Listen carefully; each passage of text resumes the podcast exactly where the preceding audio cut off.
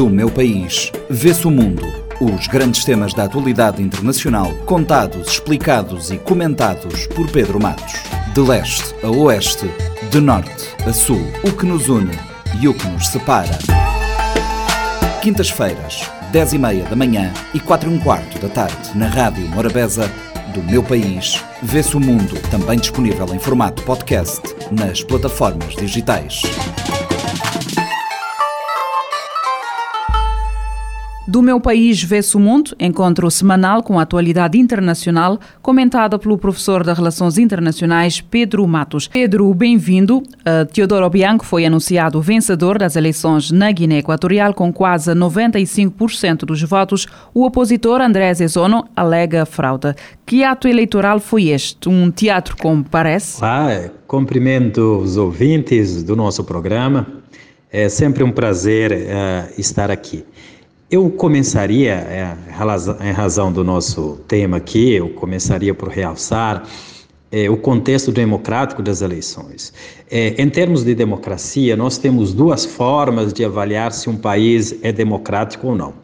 A primeira é a forma substancial, e, essa forma vai considerar apenas o fato de haver a eleição já possibilita enquadrar um país enquanto democrático. Já a forma procedimental, ela visa analisar questões mais complexas, isto é, em quais condições estas eleições decorrem. Ou seja, devem haver garantias mínimas naquilo que. Ah, o cientista político norte-americano Robert Dahl aponta como garantias institucionais. Inclui a liberdade de expressão, fontes alternativas de informação, eleições livres e idôneas. E o mais importante, que as políticas implementadas pelo governo que venceu sejam resultado das eleições e não políticas anti, antidemocráticas, isto é, políticas sem a participação uh, do povo. Uh, para entrar diretamente nos resultados eleitorais da, da Guiné Equatorial, eu queria mobilizar o artigo 1 da Constituição da Guiné Equatorial, é, no quadro Título de Princípios Fundamentais do Estado, em que se considera o país é, um Estado soberano, independente, republicano, social e, e democrático, em que os valores supremos são a unidade, a paz, a justiça, a liberdade e a igualdade.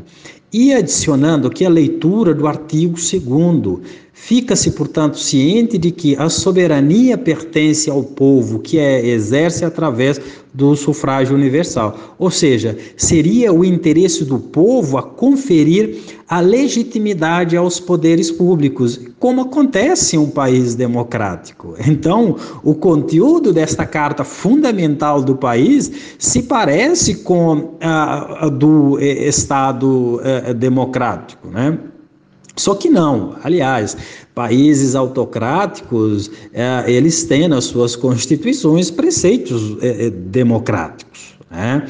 O que nós estamos falando da democracia é que a, a presença de duas condições quais sejam a participação política e a contestação pública, são irrecusáveis. Né? Digo isso para podermos examinar em quais condições decorreram estas eleições em Guiné Equatorial. É, ao ponto de um candidato obter 95% ah, dos votos. Né? Apenas para lembrar, isso não é a primeira vez. Né?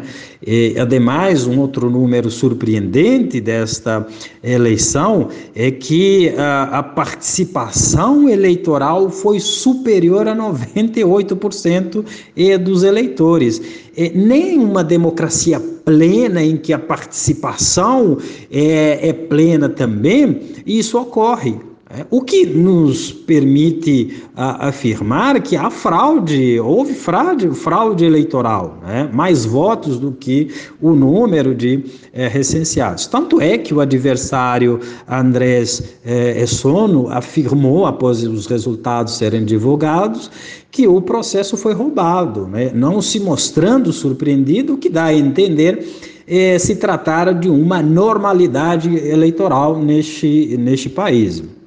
Então, as instituições do país não estão estruturadas de modo a possibilitar a, a, a, vitória da oposição, né? o que vai permitir apenas a vitória de Obiang e também de sua família.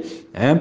E essas eleições ah, infringiram a própria Constituição do país, porque pela primeira vez foram eleições concomitantes com as eleições legislativas, as eleições para o Senado e para o município. O Bianchi tem 80 anos e está no poder desde 1979. Esta longevidade e o sistema político que a suporta são hoje uma raridade, o que faz tardar uma transição democrática da Guiné Equatorial. Ah, o, o, que faz tardar uma, uma transição democrática da Guiné Equatorial? Eu, eu é importante que ah, os ouvintes entendam que nós estamos perante um regime atípico, de fato. Né? Em 2020, a Guiné Equatorial aboliu a pena de morte do seu Código Penal por pressão externa e também por estratégia do próprio regime de Ombiang entrar em clubes de países com credenciais democráticos, como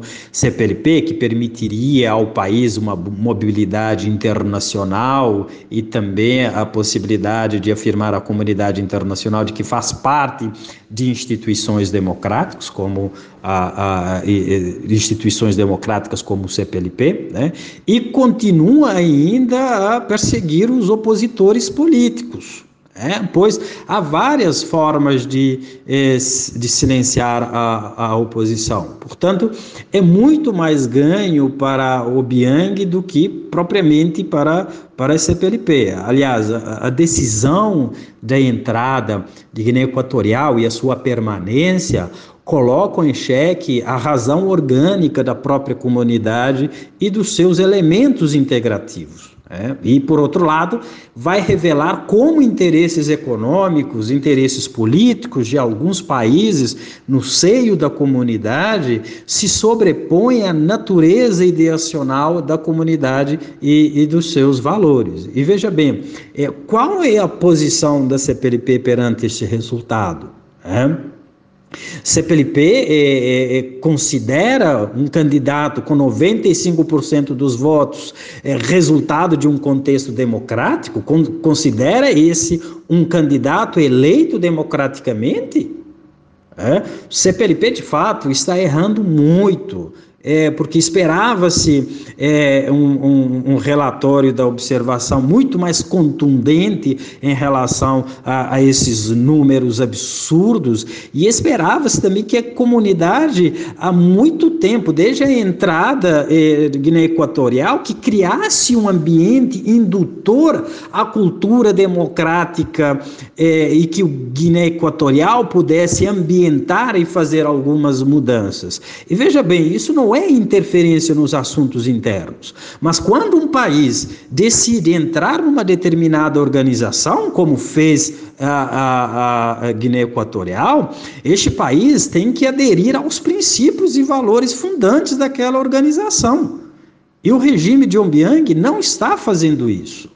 É, é, então surpreende é, é, o clima, esse contexto em que um país entra e as coisas permanecem como é, iguais. Né? É, o fato de ter retirado lá a, a, pena, a retirada pena de morte do Código Penal não resolve o problema. É preciso que, crie, que se crie condições democráticas, instituições independentes para que a, a população tenha uma qualidade de vida, tenha segurança é, que, que merece. Né? Agora, no caso da, da, dos observadores internacionais, surpreende o fato de outros observadores internacionais, como os de União Africana, da Comunidade Econômica dos Estados da África Central, não terem produzido, de fato, um relatório que refletisse esses absurdos em termos de números, em termos de transparência, é, de condições de, de votação. E, E isso que vai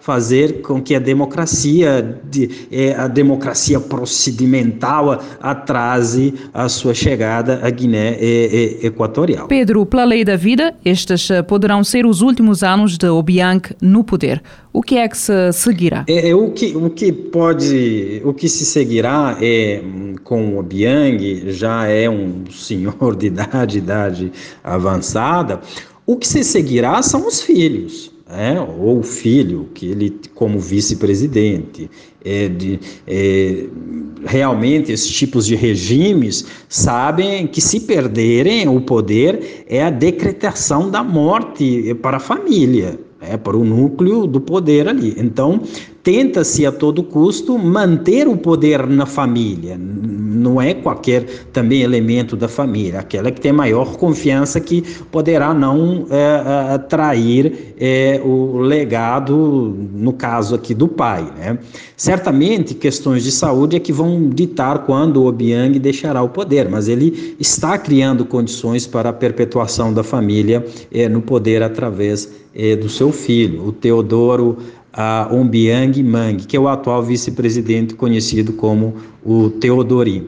Então é a sexta vez que a Obiang concorre por um mandato de sete anos e muitos estão vendo ah, é, que ele poderá não concluir ah, um mandato em razão da, da própria questão da, da idade, a saúde, e esta eleição é importante para costurar o poder no seio da família, para garantir a sua segurança depois que deixar ah, é, o poder, é, não completar o mandato. Então, o vice-presidente, que é o seu filho, poderá continuar o legado do pai e proteger a família. Mas, enfim, eu penso que na política, ah, nem é, nem tudo que acontece acaba sendo refletido ali pela nossa leitura superficial. As coisas podem mudar eh, por questões internas, por pressões internacionais. O que se espera é que essa mudança seja é, para o bem do povo equatoguinense, que merece desfrutar das riquezas que o país possui por uma educação de qualidade, é, saúde garantida, segurança e prosperidade. Do meu país, vê-se o mundo. Os grandes temas da atualidade internacional, contados, explicados e comentados por Pedro Matos. De leste a oeste, de norte a sul, o que nos une e o que nos separa. Quintas-feiras, 10 e meia da manhã e 4 e um quarto da tarde, na Rádio Morabeza, do meu país, vê-se o mundo, também disponível em formato podcast nas plataformas digitais.